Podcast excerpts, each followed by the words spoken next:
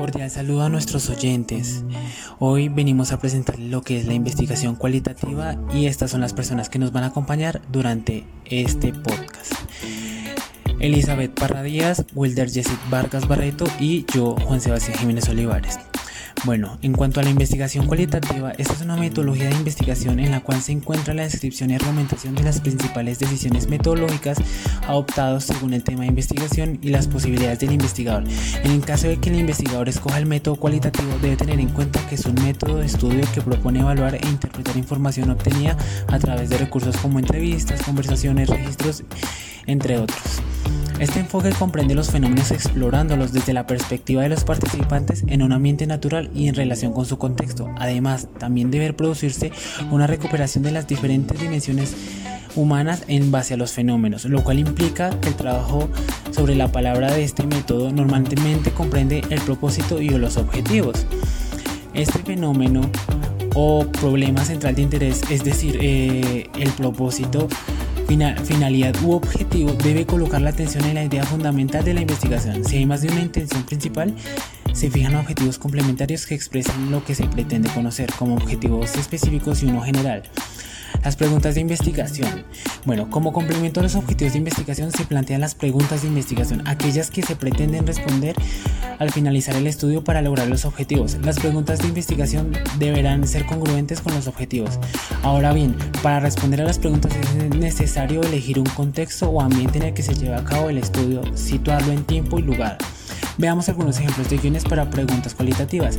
¿De qué manera, cómo, en qué forma pueden, se caracterizan, entenderse, pueden comprenderse la descripción, pueden explorarse la, el, los, las fenómenos o el problema central. ¿Cuáles son? La justificación y la viabilidad. La justificación es importante, ya que esta es especial cuando el estudio necesita la aprobación de otras personas. Conveniencia, relevancia social, implicaciones prácticas, valor teórico y utilidad metodológica. La viabilidad es un elemento que también se valora y se pondera según el tiempo, los recursos y las capacidades. Tenemos los recursos para hacerlos en relación con las deficiencias en, el conocimiento del problema. Es necesario indicar que las contribuciones a la, investigación al conocimiento actual. Una exploración, una exploración de las deficiencias es el en el conocimiento del problema. Los planteamientos cualitativos son una especie de plan de exploración y resultan apropiados para cuando el investigador se interesa en el significado de las experiencias y los valores humanos el punto de vista interno e individual de las personas y el ambiente natural en que ocurre el fenómeno estudiado, así como cuando buscamos una perspectiva cercana a los participantes. Según Patton 2002, este identifica las siguientes áreas y necesidades como adecuadas para planteamientos cualitativos referentes al proceso. En el, 1 tenemos el centro de la investigación está conformado por las experiencias de los participantes en torno al proceso. Particularmente se subraya eso, los resultados de manera individual.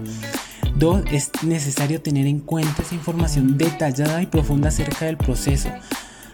Y el 3 es, se busca conocer la diversidad de las idiosincrasias y cualidades únicas de los participantes inmersos en el proceso. Buscar más a fondo esa individualidad de pensamiento, de experiencia, para que el proceso sea más inmersos en cada uno de los que estén participando.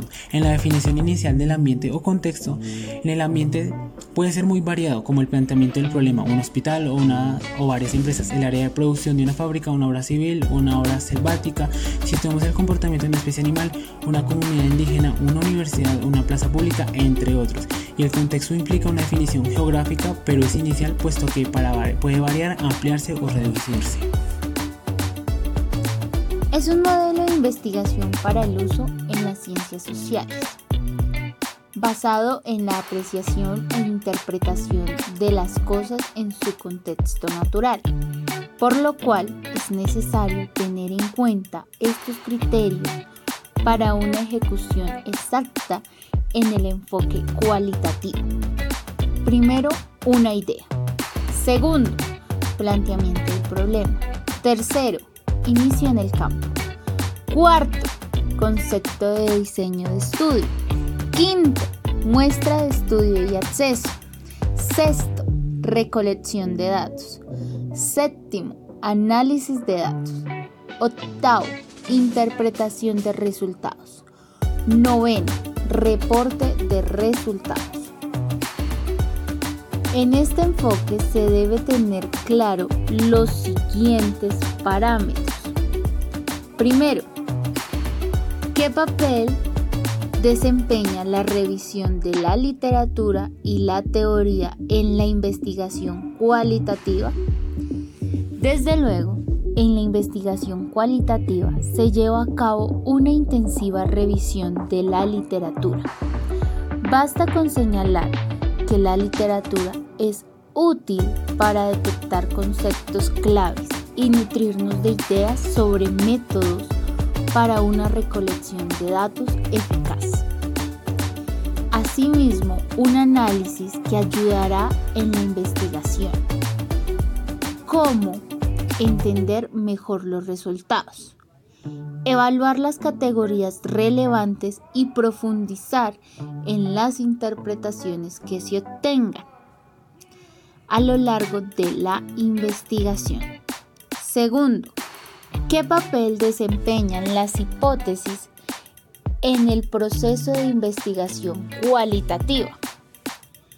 En los estudios cualitativos, las hipótesis adquieren un papel distinto al que tienen en la investigación cuantitativa, que establecen antes de ingresar en el ambiente o contexto y comenzar con la recolección de datos. Más bien, el planteamiento se fundamenta en investigaciones previas o durante el proceso de una investigación cualitativa. El investigador va generando hipótesis de trabajo que se afinan paulatinamente conforme se recolectan los datos. Las hipótesis son un resultado de estudio que se puede modificar sobre la base de los razonamientos del investigador y las circunstancias que se derivan. Desde luego, en este enfoque no se prueban los resultados estadísticamente.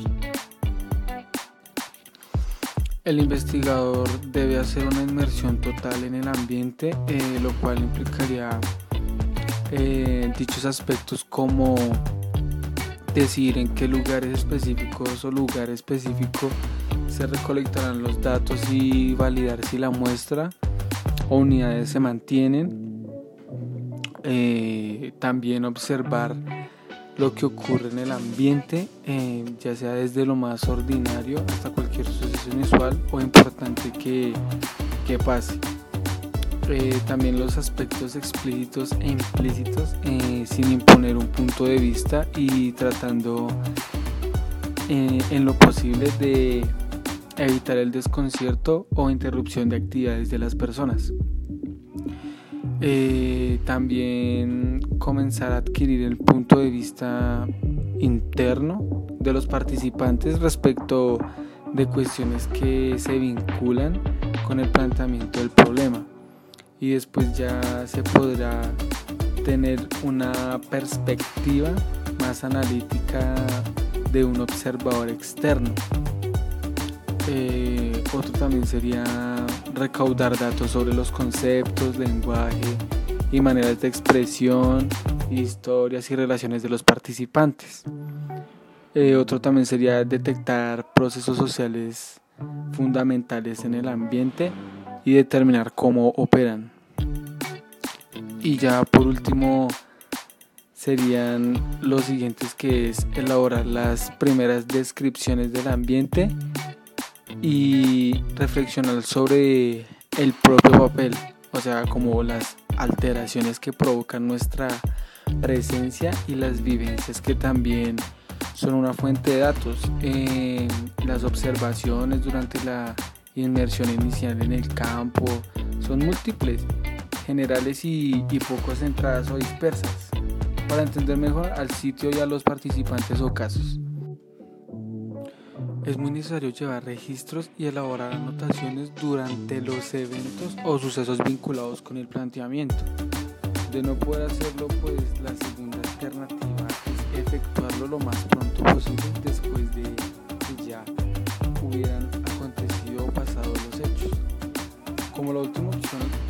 las anotaciones se producen al terminar cada periodo campo.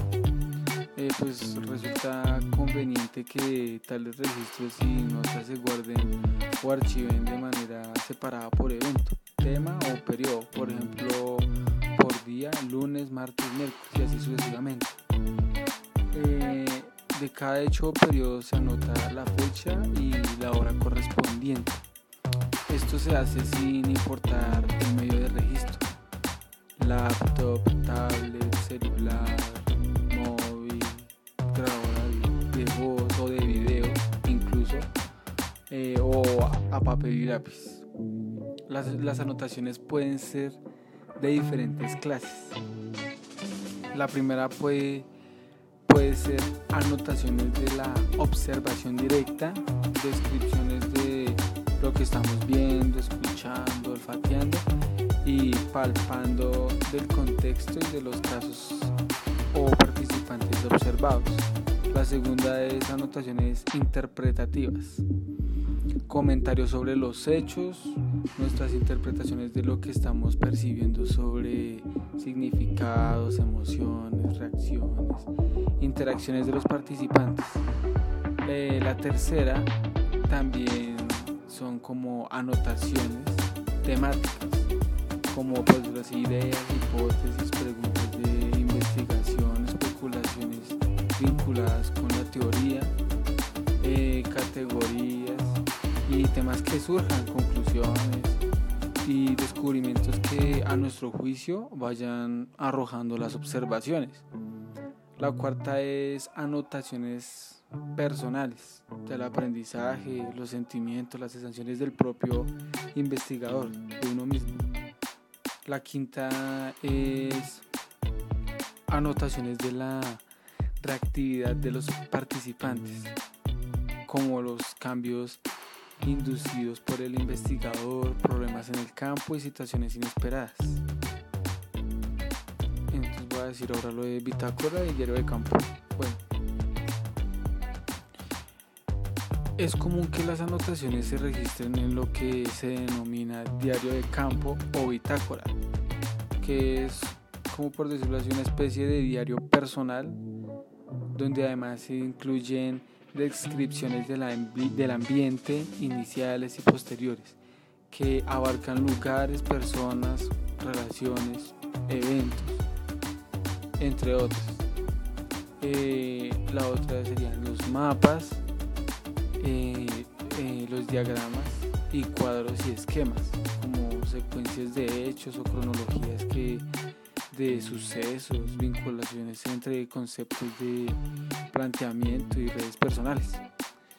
Eh, otro también sería el listado de objetos o artefactos reconocidos en el contexto, así como fotografías y videos que fueron tomados indicando fecha y hora y por qué se recolectaron o grabaron y desde luego su significado y contribución al planteamiento que estamos intentando hacer. Y ya el, último serían los aspectos del desarrollo y la investigación, como por decirlo así, cómo vamos hasta ahora, qué nos falta y qué debemos hacer para terminar como la contribución al planteamiento.